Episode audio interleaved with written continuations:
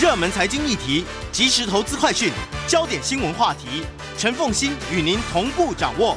欢迎收听《财经起床号》。Hello，各位听众，大家早！欢迎大家来到九八新闻台《财经起床号》节目现场，我是陈凤欣。一周国际焦点，在我们现场的是淡江大学国际事务与战略研究所副教授李大宗李副教授，也非常欢迎 YouTube 的朋友们一起来收看直播。今天当然还是要从乌克兰情势开始说起啊，因为。我们现在看到的情势是，俄罗斯跟乌克兰越来越强硬啊，双方其实都在放话说，嗯，呃，就是几乎看不到有任何谈判的可能性。那么昨天泽连斯基呢，他甚至于表态了，就是说乌克兰是可以打十年的啊。那我最近也看到了俄罗斯的一个智库哈，他们所写的 paper 报告哈。他说：“其实，在三月二十九号土耳其回合的谈判的时候呢，这个智库是主张和平谈判的。那么，当时和平谈判派曾经呢，很、很、很欢喜啊，就觉得说，哎，这个和平谈判有望。但是，随着事后的一些情势的发展，那包括了布查事件，包括了莫斯科莫斯科号被击沉的这些事情，那么整个的在俄罗斯境内，他说。”和平谈判派已经发不出声音了。他说，甚至于连民众都已经是认为要战到底了。所以在俄罗斯境内是如此，在乌克兰境内更是如此。所以这一场战争现在看起来和平越来越遥远。对，非常同意。就是无论在战场上，或是谈谈判桌上，都是陷入僵局，而且看起来这战争的结束是遥遥无期。嗯，因为从乌克兰方面来讲，一定是如此，因为他的战场上的表现可能超过于他原先的预期。在这样的状况之下，他早期所承诺的一些谈判的让步。那慢慢慢慢会发现，说在乌克兰方面、泽伦斯基方面，基本上就已经不会像之前这么的有点像是委曲求全，嗯，完全接受俄罗斯的一些要求。嗯，那对普京而言，何尝不是如此？因为他基本上一定要达到他所认定的最基础的、最基本的战争的目标，否则他已经投洗下去，成本已经付出，他不可能会说这就是我很简单设下的一个停损点。所以这个就是一个比较比较糟糕的地方。那我记得上礼拜，其实美国国防部发言人科比在被记者问到说：“你怎么看？”因为现在的重点是集中在乌东地区和顿巴斯。他说：“大概他可以看，带有三种可能性。第一种可能性就是说，俄罗斯应该会拿到胜利。拿到胜利之后，俄罗斯就顺势宣布说：‘我结束战斗，结束战争，这已经达到光荣的目的。’那第二个就是说，俄罗斯占领顿巴斯。”然后再利用它成为一个谈判上下一阶段的条件，去压迫乌克兰泽伦斯基说，你还是要回到谈判桌上去谈我们之前没有谈完的事情，就不只是顿巴斯。那第三种就是，当我占领顿巴斯之后，我不只是在政治压迫你，我还图谋更进一步的军事目标。所以这三点就是占领顿巴斯宣布胜利，对。然后第二个是占领顿巴斯之后谈判，对。第三个是占领顿巴斯之后再往前进，步步进逼。科比的三种概念，顿巴斯都是失去的。乌克兰没有办法拿回顿巴斯。他的对他那时候发言是如此，基本上是认为说乌克这个顿巴斯地区。呃，这个他以这样来做判断，是俄罗斯的一个目标。但是我们现在来说，因为我们谈说这个俄罗斯的第二阶段的军事目的到现在已经好一阵子，但截至到目前为止，其实，在乌东地区还没有发生那种很大规模的、很决定性的一些攻击，但是已经有一些零星的战斗。所以目前还是有几个方面。第一个是我们谈了很久的马利坡，嗯，那马利坡基本上到目前为止，因为在亚速钢铁厂里面的这乌克兰陆战队的数目。到底多少？其实有人说还有一千多人，嗯，有人说两千多人，但是这数目其实大家不知道。就是啊，就是大家把它围得像铁桶一样，就是俄罗斯这个包括这个这个这个这个当地的民兵，基本上是已经做说你不能进出了，嗯，而且基本上你没有通行的证明，你不能在街上行动，就已经是缩小到最后最后的包围圈。但到目前为止，乌克兰并没有放手，他并没有放弃他的抵抗，所以这是一个，但是应该是。早晚的事情。那第二个就是说，呃，俄罗斯这几天又开始恢复对这个基辅还有这个利维夫的一些飞弹的攻击。嗯、那当然可能跟呃前几天这个莫斯科号有关哈、啊，被击沉。那还有个地方，它攻击重点就是一些后勤中心、维修中心，还有一些油库、弹药库。嗯、那也是对北约再一次的示威，因为俄罗斯现在讲说，我不排除就是要攻击你运补的这些源源不绝的这个输血、这个输血管。嗯、那还有就是也击落了这乌克兰的这个运输机，所以这是一个俄罗斯的一个大概的一个攻势。当然，在这个。这个哈尔维科夫附近周遭也是增强它的一个一个一个攻击，还有第二个就是伊久姆方向啊，这个斯拉维扬斯克也是一个它攻击矛头。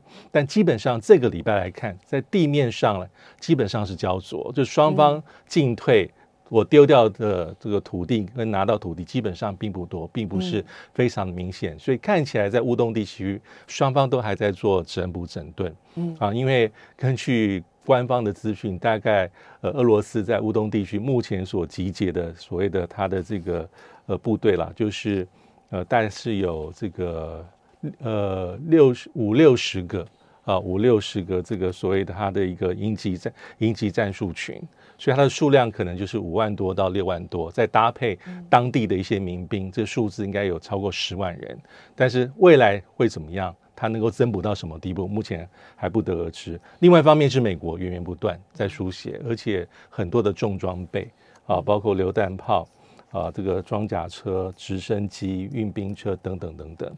那至于有一个地方是拜登到底会不会去基辅？对，这是一个 很有趣，因为呃战场上是焦灼，对，然后现在双方到嗯就几个主战场之外的地方，其实没有真正开拓新的战场，对。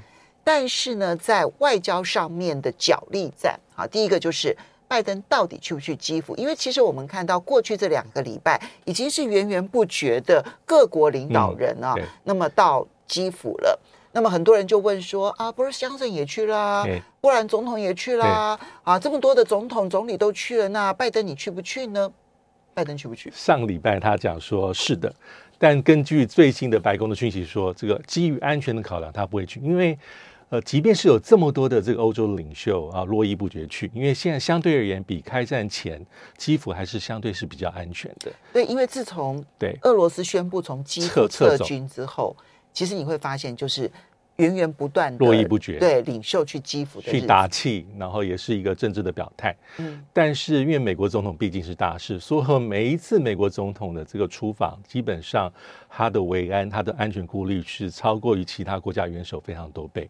嗯，所以现在大家预判的是，拜登可能不会亲自去，应该是确定的，但是不排除美国，比如说国防部长有可能。或是国务卿布林肯，嗯、这是有可能到基辅去去打气的，这个就基本上还是不能排除。嗯、那还有一个地方是上礼拜拜登在一个呃美国国内爱荷华州的演讲里面也提到几个重点，第一个就是呃他创造一个名词，就是所谓的这个普亭物价上涨、普亭通膨，因为目前美国最焦头烂额的是通膨，因为上个礼拜美国公布的 CPI 消费者物价指数年增率高达百分之八点五，是。这美国人又疯了，疯了，所以他提出这个意思是说，呃，基本上通膨是乌克兰战争后，嗯、那当然跟普京相关，当然跟俄罗斯侵略相关，但基本上通膨其实并不是在。战争爆发之后才出现，其实之前去年就有，那跟美国国内一些这个经济救援的方案是直接相关。嗯，那第二个是拜登在上礼拜这场演讲里面提到一个种族灭绝罪，这是第一次大家听到说，因为过去谈的是战犯战争罪，嗯，但是种族灭绝这个句话抛出来之后，是让大家比较侧目的。嗯，包括像法国总统马克龙就说，他不认为这是一个好的名词，因为基本上认定种族灭绝，而且是乌克兰跟俄罗斯，他认为说这里面有很多讨论空间，跟进啊，去讲种族灭绝的，就是加拿大、加拿大跟英国。英国，那法国总统马克宏是跳出来，就是强力反对用这一个名词。对，那么甚至于呢，反对到说，泽连斯基说我对于法国很失望。嗯那么，呃，影响到了乌克兰跟法国之间的关系。双方后来有通了一个电话，那么双方没有再谈这件事情。但法国似乎就是不接受这一个用词，因为种族灭绝还是有它一个比较严谨的定义啦，就是因你是因为你的身份啊被标定、被锁定，而是系统性造成你一些迫害，包括人命的损失，或是防止你的生育、你的下一代把你做小孩子做移转，或是造成你很严重的身心方面的一个一个冲击。跟伤害，这才能够叫种族灭绝。但是如果相对于战争罪，战争罪可能这个比较疑义会比较少一些些。因为假设是战争罪，意思是你是刻意的不去做平民跟军事目标的区分，在攻击的方面也没有做那种，比如说比例原则。那这一点其实大家认为的这共识会比较高一些。但种族灭绝到现在，当拜登说出去的时候，当然就是最亲密的英国还有加拿大说我赞同。除此之外，还有其他国家接受这个说法？目前为止，我还并没有看到，在欧洲没有任何其他国家跟进。所以这一点，我也看到一些新闻说，但是没有办法确认。就是当拜登抛出来之后，他身边的一些资深的幕僚可能也有点有点震撼到，认为说这可能未必是一个很明确，或者事前已经。讲定好的一个口径跟方向，在攻击种族灭绝，所以战场上、跟外交上、跟政治上，其实这三者还是合为一。好，刚刚讲的是法国跟美国在种族灭绝这件事上面的不同调，但这一呃过去这一个礼拜最让人侧目的，其实是德国跟乌克兰之间的关系。德国总统呢，其实曾经表态说他要去访问基辅，结果乌克兰是直接拒绝。那么，嗯，虽然德国总统是虚位元首，可正是因为他虚位，那就意味着他其实是有代表国家的象征意义的。哈，那这件事情呢，造成了德国政界极大的反弹。我们要稍微休息一下，然后来解读一下德国跟乌克兰之间在这个事件之后的微妙关系会出现什么样的变化。我们休息一下，马上回来。欢迎大家回到九八新闻台财经起床号节目现场，我是陈凤欣。在我们现场的是淡江大学国际事务与战略研究所副教授李大宗李副教授，也非常欢迎 YouTube 的朋友们一起来收看直播。而李老师，我们来看德国跟乌克兰之间的微妙变化。波罗的海三国都去了基辅了，然后呢，也看到了当波兰总统也去了基辅了，所以呢，去基辅的人，呃，那 Boris Johnson 也去了基辅了，但是德国总统。哎，德国的经济实力终究在全世界排名前五啊，对不对？对，欧洲。呃，那么他是德国，他是欧洲的第一大国。结果德国总统，嗯、呃，斯坦，呃，斯坦，斯坦，斯坦迈尔，斯坦迈尔，对，要求要去基辅，居然被拒绝，怎么看？对，这个是所谓的闭门羹事件，就是有点令人意外哈，因为本来是斯坦迈尔到了波兰访问，要跟大家一起呃进入到乌克兰做访问，那当时乌克兰给予的一个拒绝。当然很特别，它带有几个理由。最重要的理由是说，要因为德国总统是象征性的、礼仪性的总统，并没有实权啊。如果要来能够真正决定一些事情，给予更多援助的话，可能是小资。当时他给的有点是一个软钉子。那这一点的确是对当时他访谈里面的其他的成员，还有德国政界是有些心理上是不快的。嗯，那施坦迈尔是何许人也？因为施坦迈尔曾经当过，他是社民党，曾经担任过这个德国的外长。那其实这一串的动作跟操作，其实就是乌克兰，其实这一阵子都是如此。嗯，他讲的话其实非常重，尤其是很多时候是锁定德国。嗯，我们看德国驻乌克兰这个大使，呃，乌克兰驻德国大使啊，呃，梅尔尼克，他曾经针对布查事件，他讲的很重的话，他怎么说？他说：“我不明白哈，为什么在德国里面有任何人在看过布查镇的屠杀场面之后没有作为，还能在晚上安睡？然后到底要怎么样？到底要到什么地步才能让德国回心转意去加强对于俄罗斯的制裁？”他讲的很深，而且这是道，这这是道德诉求绑架到一个程度了，应该就是道，至少是道德施压。嗯，那基本上泽伦斯基政府里面他。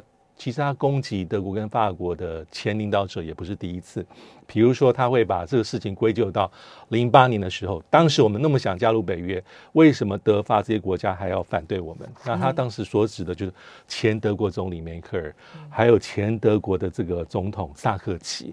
但梅克尔并不是说我默默就吞下，他有出来做一些辩驳。那还有包括前一阵子的前几年的北溪二号，所以斯坦迈尔为什么会成为一个乌克兰？潜在攻击的标的可能跟这个这个北溪二号相关。那乌克兰驻德国大使也曾经批判过德国总统，他意思是说，呃，你跟俄罗斯关系是密切的，嗯，而且他甚至有些谈话里面把这个。归咎于说，这是你们社民党传统。在冷战时期，你们当时的布兰德总统，社民党一九六九到一九七四执政，你们就在推所谓的东向政策、东方政策。东方政策的一个基本上当时的一个重点就是说，要改善当时是西德跟东欧的关系，还要缓和当时的苏联跟西德的关系，这是你们社民党的传统。你看到今天都是如此，所以他批判很重。但是这史坦迈尔基本上他在前一阵子已经有一些公开的一些认错，所以他姿态是很低的。嗯，他说：“呃，我支持这个北溪二号，目前看起来的确是一个错误。”我可能也太相信俄罗斯了。我在二零一四年这个克里米亚事件之后，我应该对俄罗斯要更加警觉。其实这个德国总统的态度已经是非常非常低。但是从不这个不闭门跟事件看起来，其实乌克兰的口径还是非常的犀利。那德国内部的反应呢？德国内部反应是非常微妙，就是的确是很多的这个政治人物，而且是跨党的，对这样的一个待遇还是说。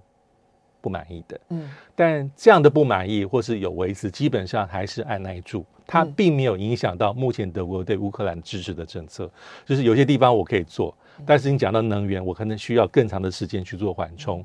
你说要支援军备，我支持，但是对于重武器、重装备，我可能我我有考虑的一些重点。当然，我为了俄罗斯。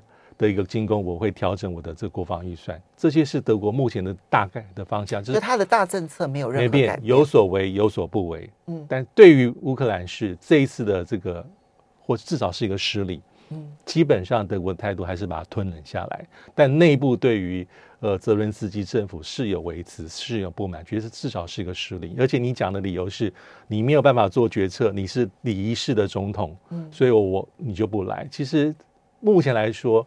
我觉得我自己的看法很个人，就是乌克兰对在做道德施压的时候要，要还是要谨慎去做拿捏。嗯，就是你施压过头，其实有时候会有反效果。我们上礼拜所讨论到以色列也是如此。嗯，因为每个国家多少我支持你，但是我有自己一些设身处地的各自的考量，所以这是我觉得泽伦斯基政府在也要仔细考虑清楚。就是你过头过度，就会有反效果、反作用力。嗯，好，所以。这个其实哦，后续的影响其实还真的是比较大的。对，对，你看到现在乌克兰呢，它它这边战场还在持续，然后呢，另外一边呢，他其实已经跟 G7 开口说，他要求要有五百亿，哦、对不对？五百亿美元的这一个支援啊、纾困啊，这样。当你把德国骂成这个样子的时候，你怎么会期待德国愿意出钱来协助你的后续的一些重建呢？嗯对对对所以我觉得这个在德国其实，因为肖斯也必须要说，确实内心有一些不舒服的地方，嗯、对不对？对，他也是。但是就像你讲的，嗯、他还是吞下来了。对，吞下来。对，可是问题是那个不快是存在在那个地方。对，嗯。接下来我们再来看到的是法国选举的最新的一个情况，因为呢，嗯，马克宏跟雷鹏。其实我形容就是呢，他就是中间对极右，嗯，我想真的是左派没了，那左派当然会决定这一次二轮选举的结果，但是你会发现他们谈论的议题本身，其实只有右派跟极右派的言论，比如说雷鹏他就会说，他要他当选之后他会寻求跟俄罗斯和解，他虽然谴责俄罗斯，但他认为不能够影响法国民众的生活。然后他认为呢，不会退出北约，可是呢，必须法国在北约呢扮演一个非决定性的角色，其实等于是等于是不退出的退出的啊。对。那么，呃，现在最新民调如何？而这场选举过后又会如何？对，因为呃，以目前来说哈，就是。从民调看起来呢，第二轮四月二十四号，马克宏的优势还是存在的哈。因为根据不同民调啊，比如说经济学人做的是比较接近，最接近大概双方是五十三对四十七，差百分之六。但易索普最新的民调是马克宏是五十五点五，那这个这个雷鹏是四十四点五，但差距在百分之十以上。但不管如何啊，这一次的第二轮选举跟二零一七年那一次还是应该会有差别。因为二零一七年的第二轮选举同样是马克宏对雷鹏，可是基本上马克宏是压倒性胜利，六十五百分之六十五对百分之三十五。那这一次目前来看，他并没有这样的优势啊。所以说，目前几个重点就是：第一个是在短短的这些时间里面，双方在政策的叙述上有没有一些他的重点？那第二个是这一次得票率第三的梅兰雄的他他的票会如何去流向？那梅兰雄是一个激进左派，他这一次是。几乎是差点就可以进入到第二轮，才二十一趴而已，只差只差了一点点一点多个百分点，不到两个百分点，很近。那如果进来就是。完全不同的光景。嗯，那他当然是上礼拜我们提到说，他公开讲说，他他没有讲要支持马克宏，但他认为说，第二轮没有一张选票应该流入到雷鹏。对，也是太过激进、太过激进的右派民粹。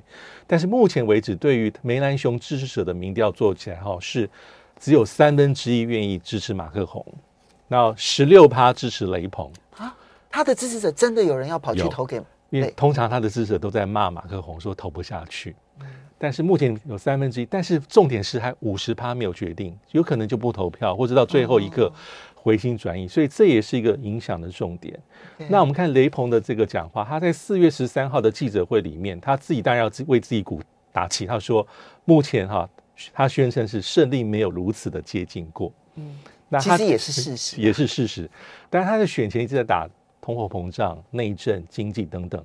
那他现在讲的就是北约有几个重点。北约他是说，我不会跑掉，但是我会退出北约的军事指挥体系。那这一点其实在法国历史上并不陌生，因为从戴高乐开始，一九六六年就这样做。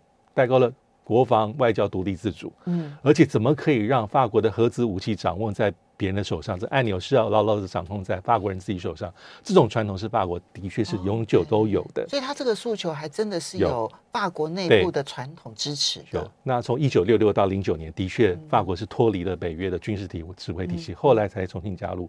那俄罗斯就像刚才风清所提到，他基本上是希望在战后一切都尘埃落定之后，还是要寻求跟他的一个和解，战略和解。而且他说，我支持制裁。但我反对能源制裁。嗯，那还有就是 EU，这欧盟也是很特别的地方。这一次这个雷朋的这个讲话就没有那么的尖锐激进，他没有讲说要退出，但是他说我要留在欧盟里面改革。嗯，所以这方面被一般的观察者说，哦，这样冲击力更大。你在里面是敲打欧欧盟，而且他讲的地方是基本上跟欧盟的精神是格格不入的，是相互冲突的。嗯，要减少。欧盟对它的限制，要给予法国公民在就业、福利、住屋的优先地位，要减少法法国对欧盟的拨款跟预算的分配，还有呢，要重新检讨这个法国农业的补贴，因为农业补贴是最敏感的议题，所以他所讲的东西基本上跟现行欧洲的这个 EU 的主权的削弱，基本上就是往这方向走。所以他。不会退出欧盟，但更只是要在欧盟里头颠覆欧盟而已。对，所以被人家说，那这样更可怕。对，没错。所以这是他的政策。还有一个很重要，是德法关系，他基本上就没有那么看重德法，因为过去德法是推动欧洲统合的火车头，这个或是一直我们讲的双引擎。而且，但是这个雷朋就有明显的一个历史的情节，他反对德法关系的重要性跟优先性。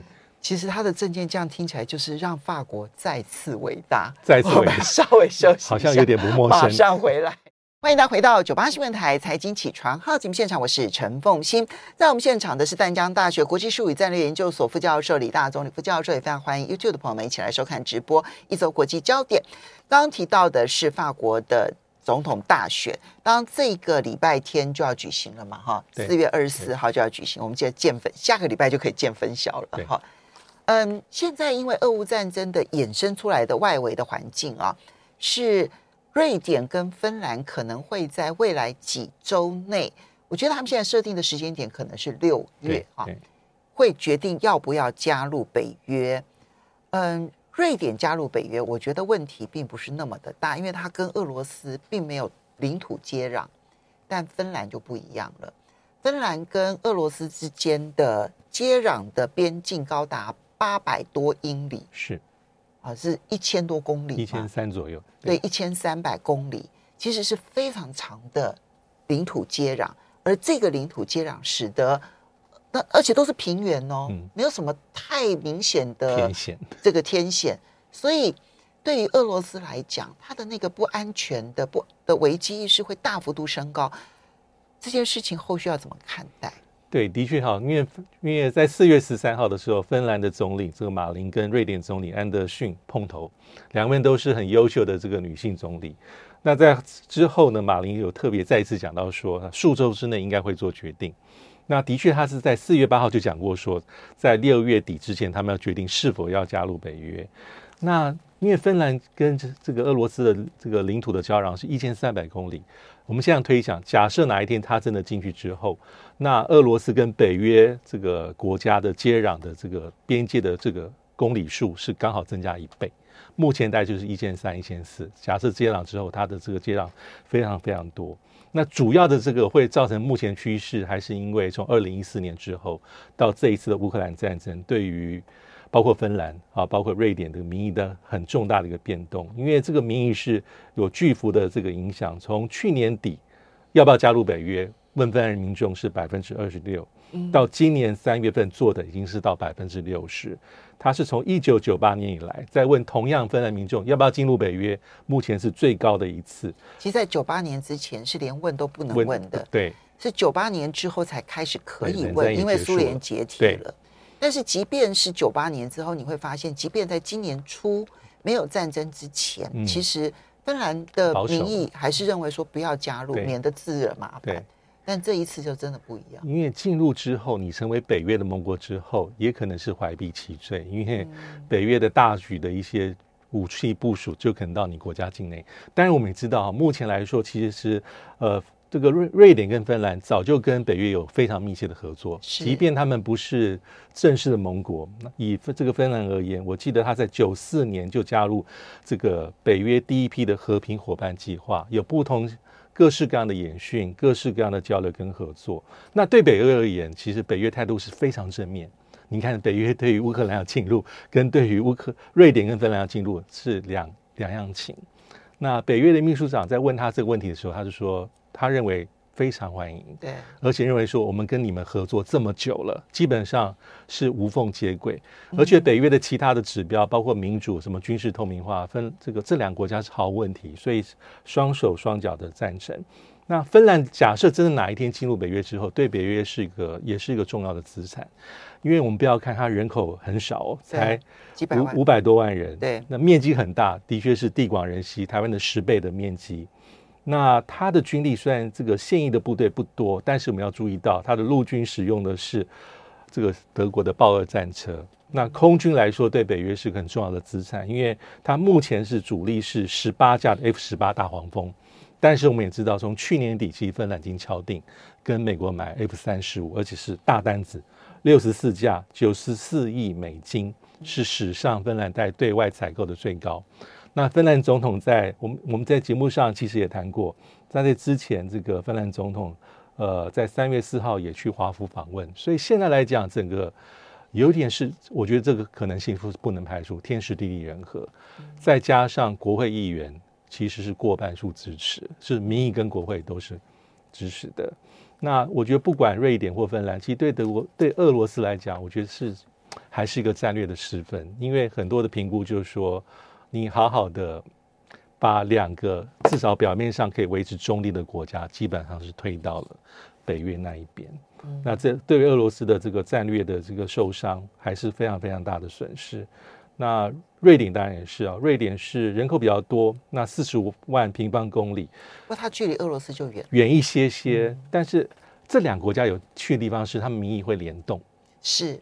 因为其实芬兰很长期其实是瑞典王国的的的领土，呃，并不是单独的独立国家。对，对嗯、那瑞典维持它的中立历史也非常久哈，大概有将近两百年。嗯、那不管是一战、二战或冷战，基本上瑞典也没有很明显去加入任何的一方。